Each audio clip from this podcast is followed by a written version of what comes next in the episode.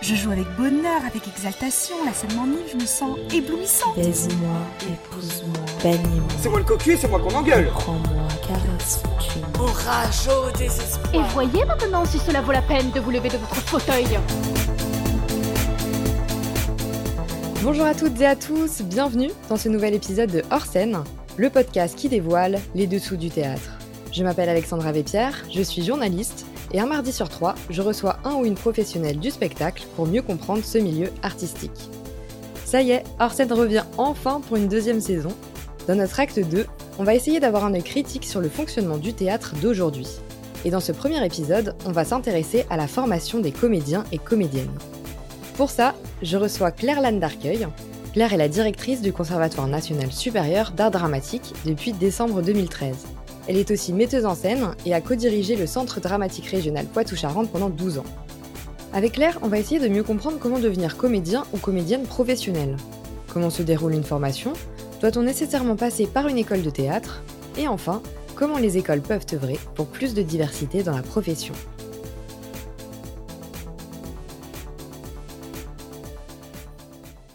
Bonjour Bonjour.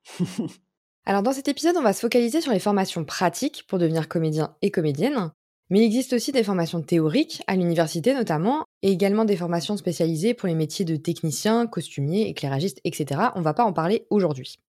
Pour apprendre le métier de comédien, il existe plusieurs types de formations.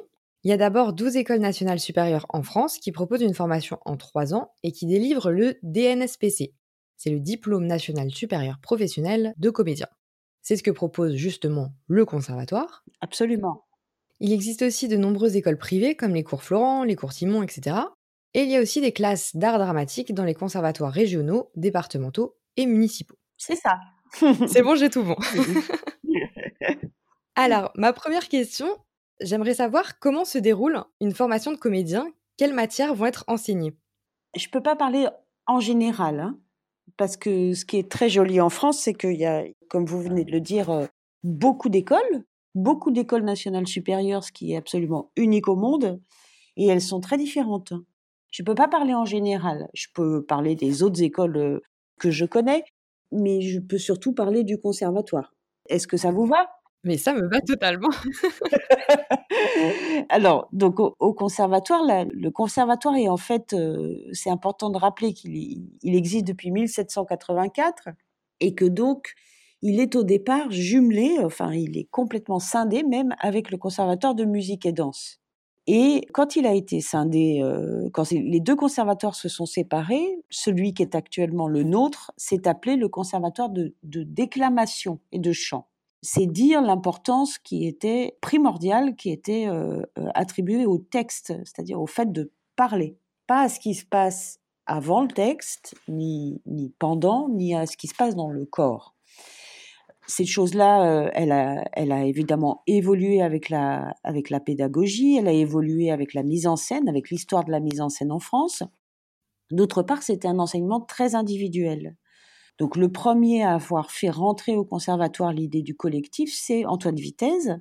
Après ça, est arrivé avec plusieurs directeurs, et particulièrement Marcel Bozonnet et Claude Stratz, l'idée de de l'importance du corps. Alors, depuis que je suis arrivée, cette force-là a pris beaucoup d'importance. La première année au conservatoire est principalement consacrée à des enseignements qui sont soit des enseignements qui, partent du corps, soit des enseignements qui partent du corps et de l'imaginaire, donc comme la danse, le clown, le masque, le chant, et puis des, enseignements qui vont aider l'acteur et l'actrice à se préparer, c'est-à-dire le Feldenkrais, le tai chi, la respiration, etc. Et puis, parallèlement à ça, il y a d'autres enseignements qui sont au contraire complètement tournés vers le texte donc, dire et lire la prose et le vers, l'histoire du théâtre, et puis des enseignements plus théoriques comme la dramaturgie. La première année, elle est vraiment tournée vers la page blanche, le fait de désapprendre tout ce qu'on a appris, le fait de se débarrasser des habitudes qu'on a déjà prises en partie à cause du concours, hein, de se débarrasser de l'idée que être euh, acteur ou actrice, c'est être bon, c'est être bon dans une scène Alors ça, c'est les concours qui créent ça et c'est un peu une maladie. Ça a à peu près rien à voir avec le théâtre en fait. C'est-à-dire être acteur ou actrice, c'est servir un projet, c'est s'engager dans une aventure. Ça n'a rien à voir avec être obsédé par le fait d'être soi-même aimable, beau, repéré, etc. D'une certaine manière, être acteur ou actrice, c'est aussi aimer disparaître. C'est aimer, bien sûr, être vu, mais c'est aussi aimer disparaître. La deuxième année, elle est consacrée à, un grand temps d'interprétation des textes, au contraire, et puis à des masterclass qui sont des rencontres avec euh, mille autres manières de faire du théâtre. Ça, j'ai essayé euh, de comment dire de le développer, l'idée qu'il n'y a pas une manière de faire du théâtre. Puis la deuxième année, elle est aussi consacrée à un moment très important, qui est un voyage à l'étranger. Alors il y a par ailleurs tout au long des trois années des partenariats avec l'Europe, mais là il faut un voyage qui est généralement beaucoup plus loin. Ces dernières années, ça a été beaucoup en Inde avec, avec Ariane Bouchkine, qui par ailleurs, dont l'équipe, elle et son équipe du Théâtre du Soleil, enseignent l'improvisation en, première année.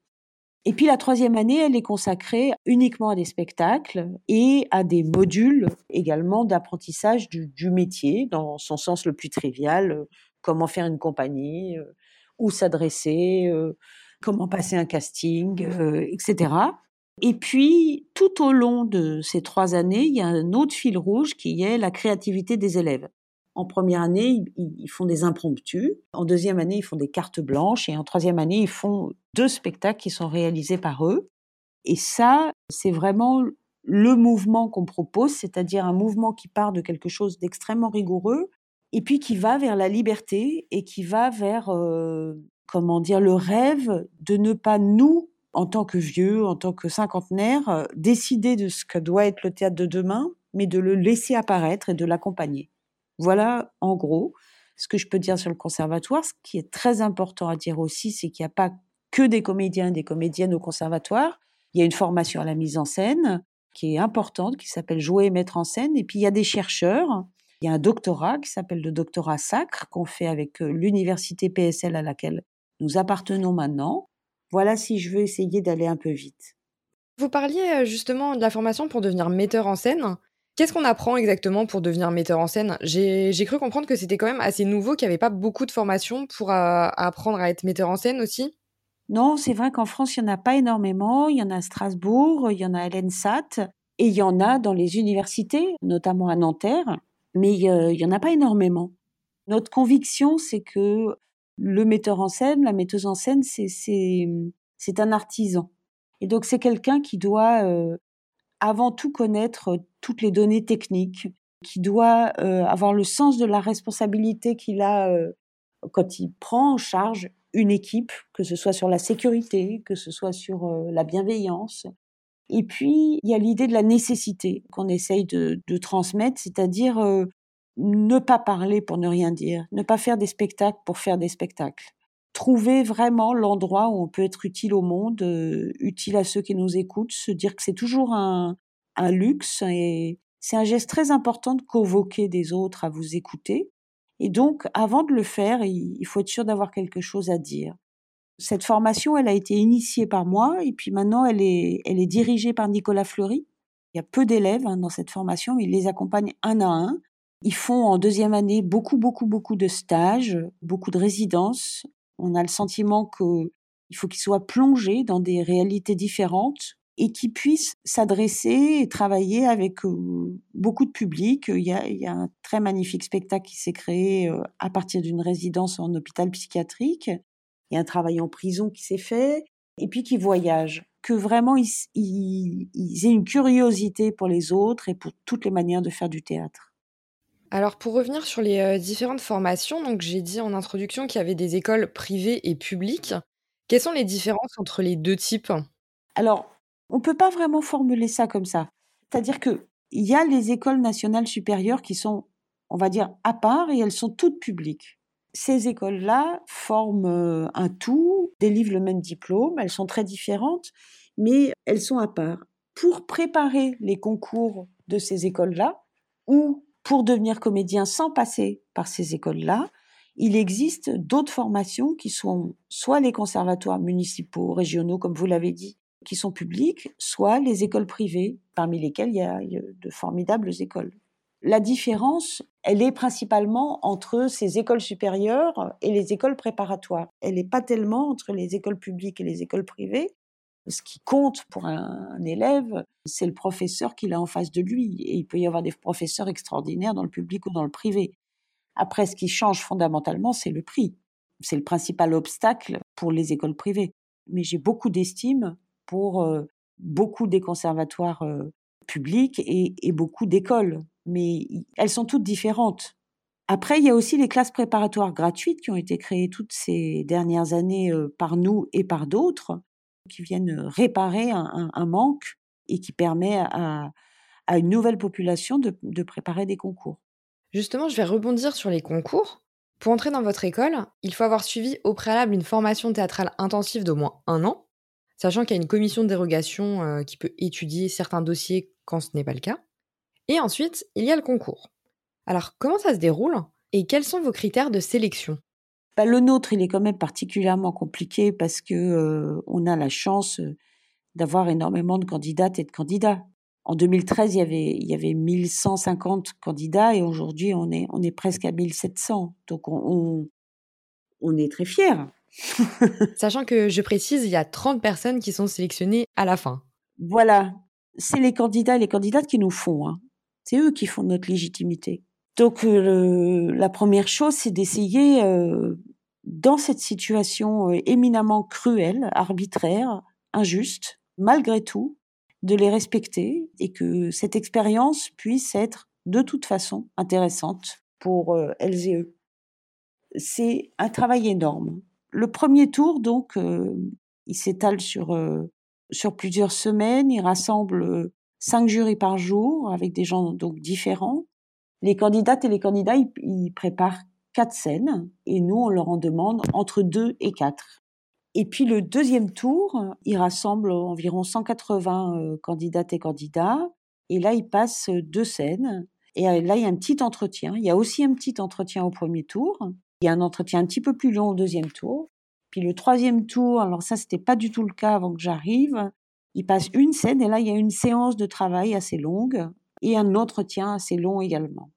L'idée, c'était euh, de ne pas être sur le résultat. C'est-à-dire, nous, nos, critères, si on veut les résumer de manière un peu simple, c'est euh, le talent, la capacité d'engagement, de travail, et la capacité à évoluer. Il peut y avoir quelqu'un qui a énormément de talent et, et puis dont on sent qu'il n'a pas spécialement envie d'évoluer. Donc évidemment qu'on n'a pas hyper envie de le prendre dans l'école.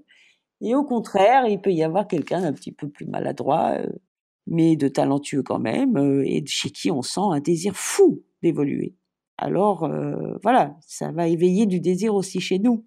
Et puis après, il y a, l'histoire du travail, c'est-à-dire nous, on a envie d'avoir des gens dans notre école, d'accompagner des gens qui ont envie de travailler beaucoup. Donc on se pose ces questions-là avant toute chose, et puis on vote, tout simplement. Hein. C'est-à-dire c'est collégial. C'est une aventure. On est enfermés ensemble pendant des semaines. Hein. on est un groupe. Non, mais c'est vrai, c'est vraiment un marathon. C'est vraiment un voyage, quoi. C'est comme d'être dans un bateau. C'est une aventure humaine très forte. Puis les auditions, les entretiens. Enfin, on pleure beaucoup. Hein. Ah oui, non, chial. Hein. C'est, c'est, je veux dire, voir, écouter le récit. moi, je leur demande de raconter le chemin qui les a menés là. Et évidemment, je les laisse dire strictement ce qu'ils veulent. Je leur pose pas de questions indiscrètes c'est complètement bouleversant. Hein. C'est des héros, hein, souvent. Vous avez des exemples euh, de parcours? Je pense à quelqu'un de particulier. Bon, si jamais il m'entend, euh, il va m'en vouloir de parler encore de lui, mais c'est vrai que ça, ça, a été un moment. Euh, je ne sais pas combien de temps j'ai pleuré après cette audition, mais un garçon qui s'appelle Alexandre Mambon et, qui est fils d'agriculteur et d'agricultrice et, et qui est sourd de naissance. Il est extrêmement drôle.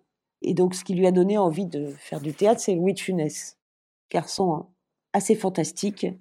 Et c'est vrai que quand il a commencé à, raconter son histoire, euh, bah t'es en miettes, quoi. Tu te dis, ce mec est un héros. La proportion de chance qu'il soit au troisième tour du conservatoire en étant fils d'agriculteur et d'agricultrice et sourd de naissance était quand même mince. Hein. Des exemples comme ça, il y en a énormément, Dieu merci, il y en a de plus en plus. Et puis après, il y a les questions de genre qui sont aussi euh, de plus en plus bouleversantes, hein, qui sont le fait de, trajets guerriers quoi, pour gagner le droit d'être reconnu comme femme ou de gagner le droit d'être reconnu comme homme ou gagner le droit qu'on vous foute la paix avec le fait qu'on ne veut pas coller l'identité à l'idée d'être une femme ou un homme, enfin son sexe de naissance. Tous ces combats-là, sur un plateau, ils sont très beaux. Hein, enfin, et, et c'est des combats sociétaux. Euh, et puis il y a la couleur de peau, la colère des enfants de l'immigration, colère qu'on ne peut que comprendre et qui là, dans, souvent dans les grands textes du répertoire, trouve une expression euh, assez extraordinaire. Parce que euh, souvent, euh, dans la tragédie classique, on parle au nom d'un peuple opprimé. Bah, il y a des moments comme ça qui sont de la pure politique, mais au sens le plus noble du terme. Ça fait sept ans que je suis là, c'est inoubliable pour moi. Voilà. Ça sera ces, moments de concours sont sont des apprentissages j'ai beaucoup, beaucoup de chance, quoi. On a aussi beaucoup de chance d'avoir fait bouger quelque chose, euh, d'avoir fait bouger quelque chose du théâtre de demain en, faisant sorte, par l'information, tout bêtement, par les outils, euh, les, les, classes préparatoires gratuites, et puis par la commission de dérogation, et puis par la nature du concours, euh, de faire en sorte que, le, que cette très grande, la plus vieille école de France représente enfin le monde. C'était justement ma question qui arrivait. Donc depuis que vous êtes directrice, vous travaillez beaucoup pour favoriser la diversité. vous avez expliqué très brièvement là ce que vous avez fait. Est-ce que vous pouvez détailler un peu plus ce qui a été fait depuis que vous êtes présente comme directrice? C'est pas si compliqué que ça. C'est en trois temps. C'est-à-dire il y a, l'information, c'est-à-dire dire bien que ça coûte le prix d'une inscription en université et c'est remboursé quand on est boursier. Ça, tout le monde ne le sait pas. Dire qu'il n'y a pas besoin d'être français aussi, ça, tout le monde ne le sait pas. Ensuite, il y a le concours lui-même, donc la bienveillance ou pas du concours. Et puis après, il y a l'accompagnement une fois dans l'école. Et oui, j'ai oublié la création des outils, des, classes préparatoires gratuites pour qu'il y ait des outils accessibles à tous. Et l'accompagnement dans l'école, il est capital aussi parce que si c'est pour faire venir des gens de milieux sociaux défavorisés et qui puissent pas euh, manger ni se loger à Paris, euh, c'est pas la peine de leur faire des fausses promesses. Donc ça, veut dire les accompagner. Ce projet, il a, il a pas été très compliqué à mettre en œuvre parce que grâce à l'équipe, grâce aux candidats et aux candidats qui nous ont entendus. Je pense que le fait que je sois euh, la première femme, le fait que j'ai travaillé 15 ans complètement dans l'invisibilité sous chapiteau, dans une forme d'amour du public populaire très fort, a fait venir à, soi tout seul euh, beaucoup de personnes, mon, rapport au handicap et aux acteurs sourds, euh, tout ça a fait venir des, de nouvelles personnes, c'est sûr.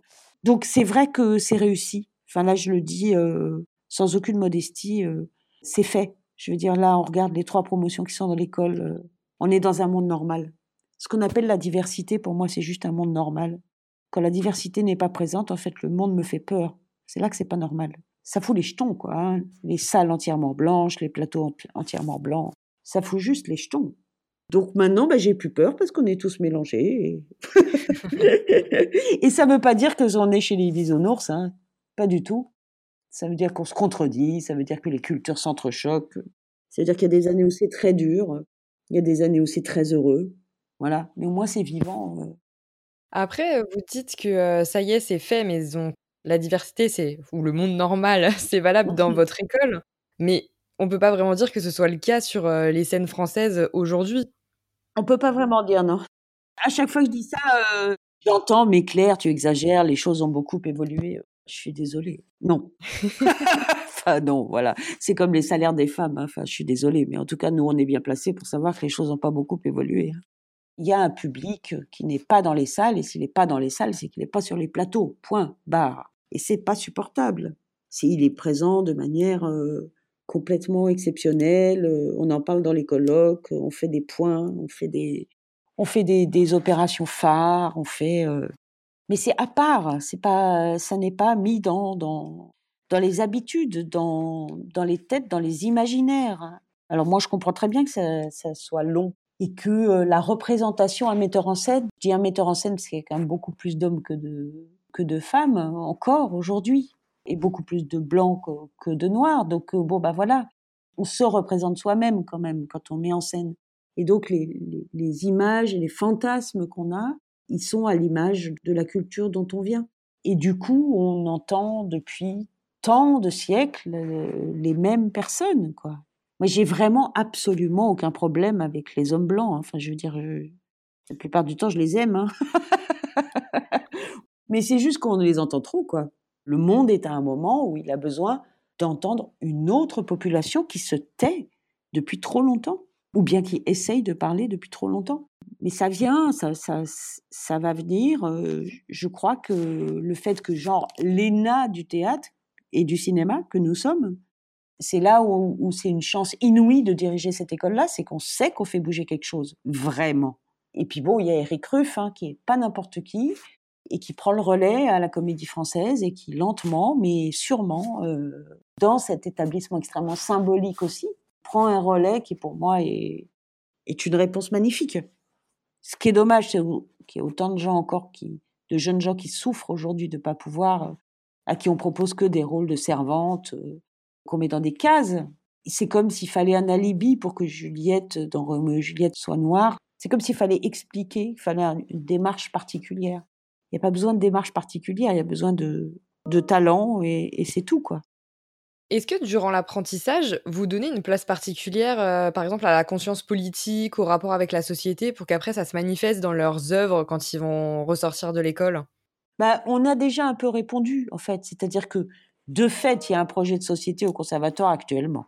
Après, j'accorde beaucoup d'importance au fait de ne pas penser pour les autres, et c'est, je suis vraiment pas là pour ça. Donc j'adore la cohabitation, y compris quand elle est conflictuelle, de gens qui sont pas d'accord. Je pense que c'est ça la vie, c'est apprendre à pas se taper dessus quand on n'est pas d'accord.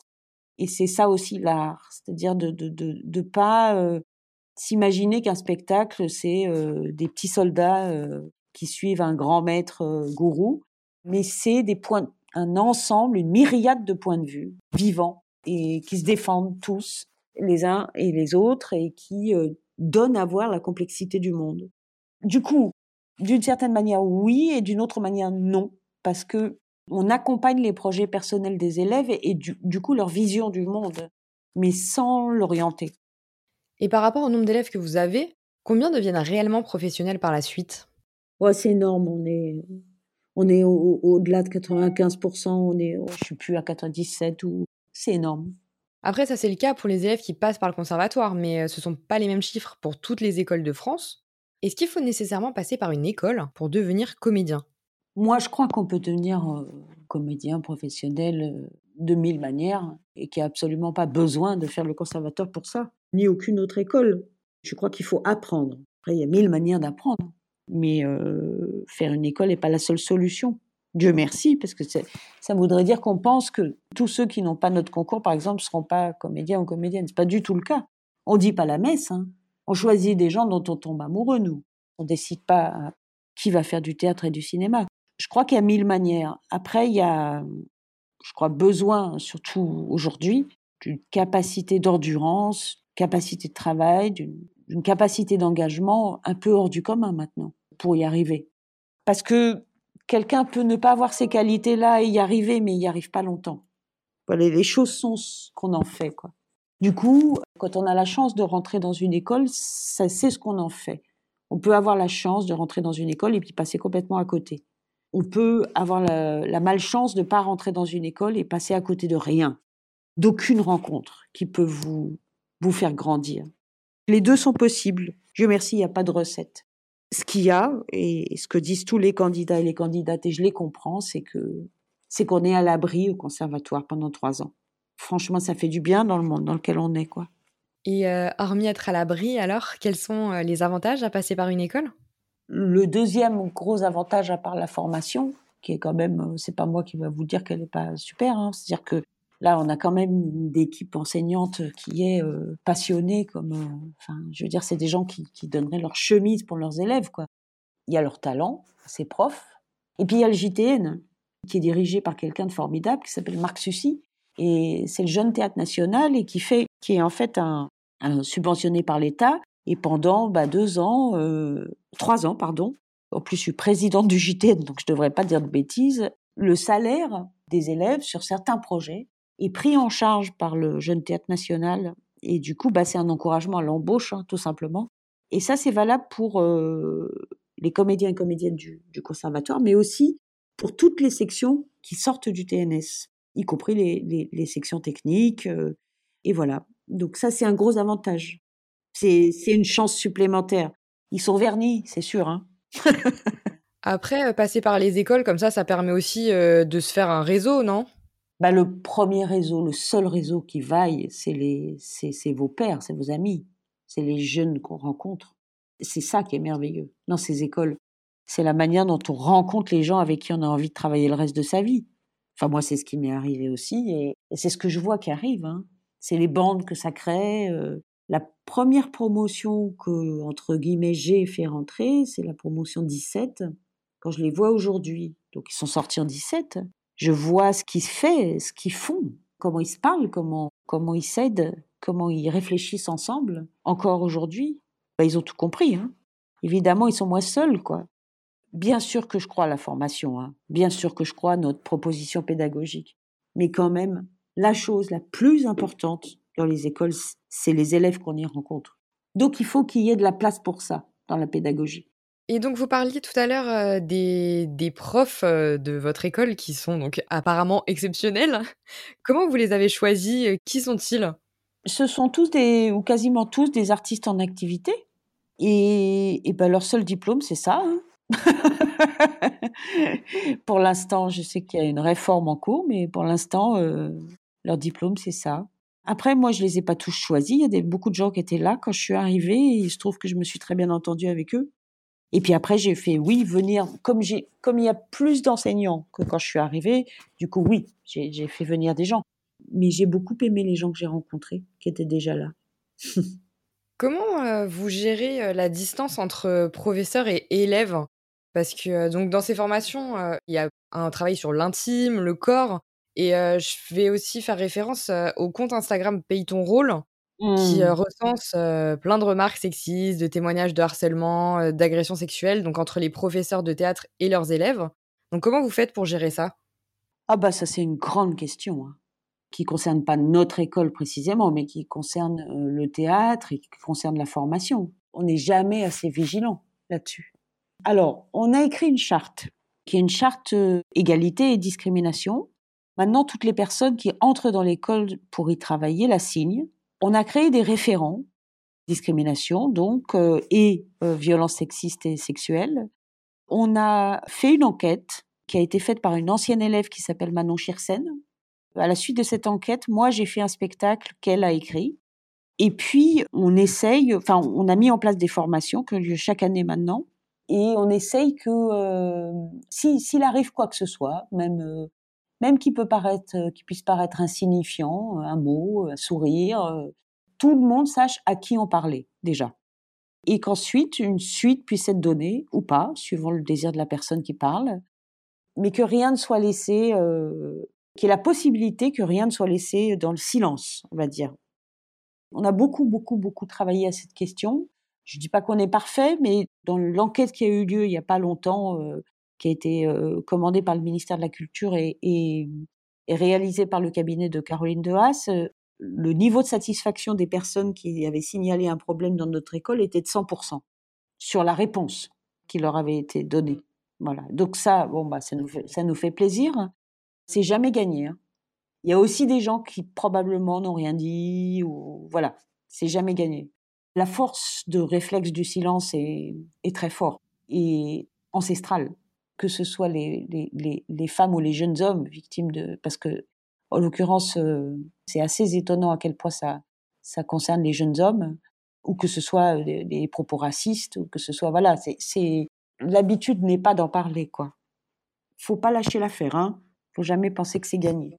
Il peut toujours se passer un truc horrible euh, qu'on sait plus tard. Alors maintenant, on va parler un peu euh, de l'actualité. Donc avec notre cher ami le Covid. Comment vous faites pour continuer euh, la formation là, depuis que la crise euh, a commencé? Bah, Il y a eu deux temps. Il y a eu le moment de, en visio, où là on n'avait pas le choix. Donc c'était un peu, euh, comment dire, lunaire hein, de faire... de, de, pratiquer nos activités à nous en visio. Mais on l'a fait. On l'a fait pas en pensant que ça allait remplacer nos activités, on l'a fait pour maintenir le lien, pour que, pour que tout le monde ne devienne pas complètement fou.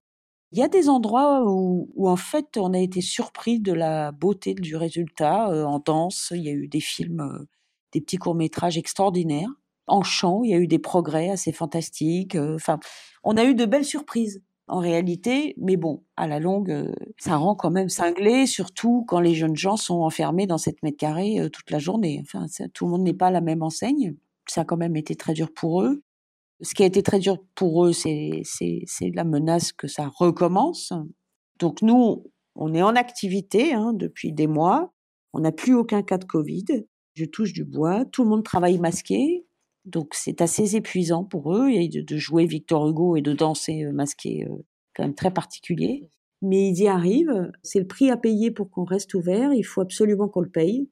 Pour l'instant, on est dans la fenêtre qui s'appelle les travaux pratiques hein, de l'enseignement supérieur, qui sont autorisés dans des groupes restreints, et, ça nous permet de continuer l'activité en présentiel. Ils sont très privilégiés par rapport aux étudiants aux étudiantes des universités qui, eux, vraiment, la vivent un enfer. Et donc là, le conservatoire euh, a décidé de supprimer le concours d'entrée 2021, donc il n'y aura pas de promotion 2021. Pourquoi vous avez fait ce choix? On a fait ce choix ensemble la première chose que, je vais vous dire, c'est que comme ça a soulevé euh, une polémique, et que dans cette polémique, il y avait des, arguments tout à fait honorables et puis d'autres qui ne l'étaient pas du tout, ça a commencé un peu à nous, à, nous chauffer. Enfin, voilà. Donc, on a mis tous les documents qui concernent cette question sur notre site, y compris les, critiques acerbes, hein, en toute transparence. Donc, euh, les gens qui se posent des questions peuvent tout trouver là. La raison pour laquelle on n'a pas pu faire de concours, c'est qu'il fallait qu'on choisisse. Parce qu'on a des locaux, je ne vais pas vous parler de ça trop longuement, parce que enfin, pour le coup, c'est très long. On a des locaux qui sont plus du tout adaptés à l'activité, qui sont très dangereux. Mais dangereux, hein. c'est-à-dire qu'ils peuvent fermer et qui sont, sont plus conformes.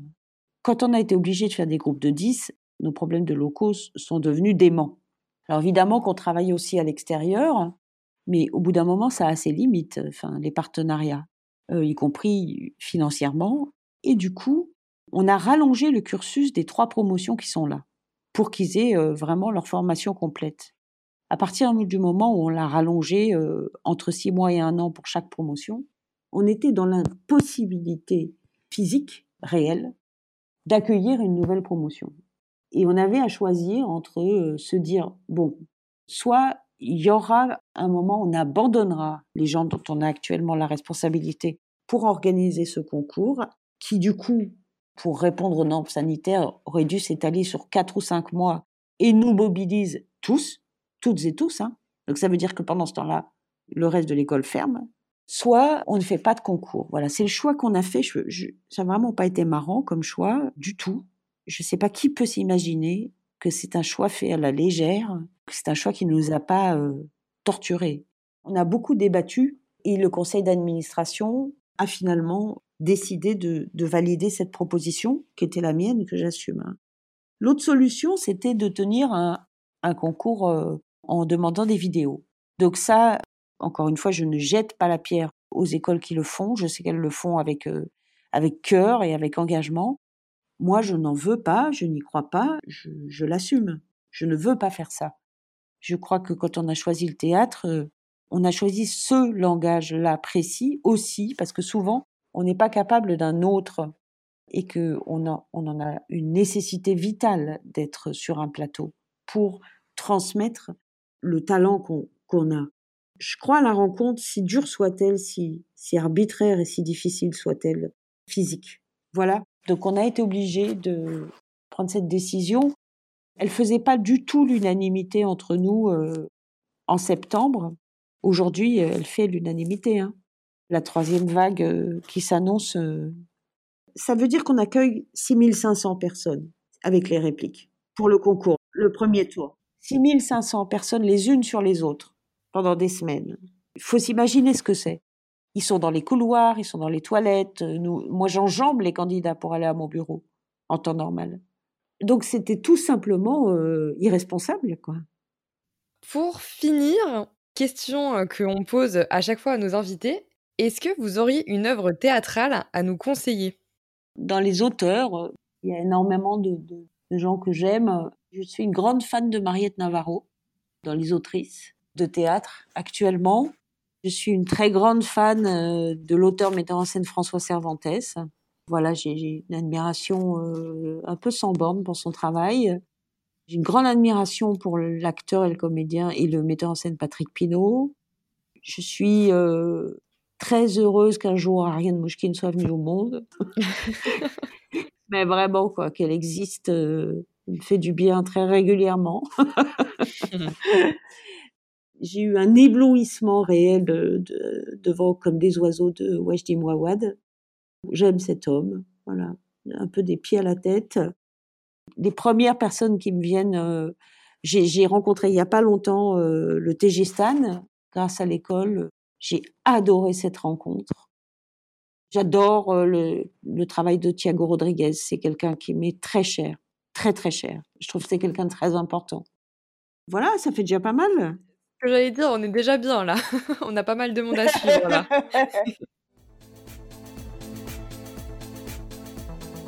Merci beaucoup à Claire de nous avoir partagé son expérience et merci à vous d'avoir écouté le premier épisode de notre acte 2 de Hors scène.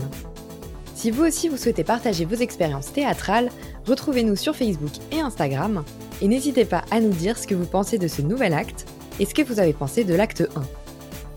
Si cet épisode vous a plu, abonnez-vous dès maintenant sur Deezer, Spotify, Apple Podcast, laissez-nous plein d'étoiles et parlez de nous à la prochaine soirée de moins de 10 personnes qui va commencer à 18h pour ne pas être dehors après le couvre-feu. Ce podcast est réalisé en collaboration avec la lumineuse Laetitia Leroy qui s'occupe de nos réseaux sociaux. Merci à elle. Le générique de cet épisode a été créé par Thomas Rodriguez. Merci à lui. Et nous, on se retrouve très prochainement pour un nouvel épisode. Allez, à bientôt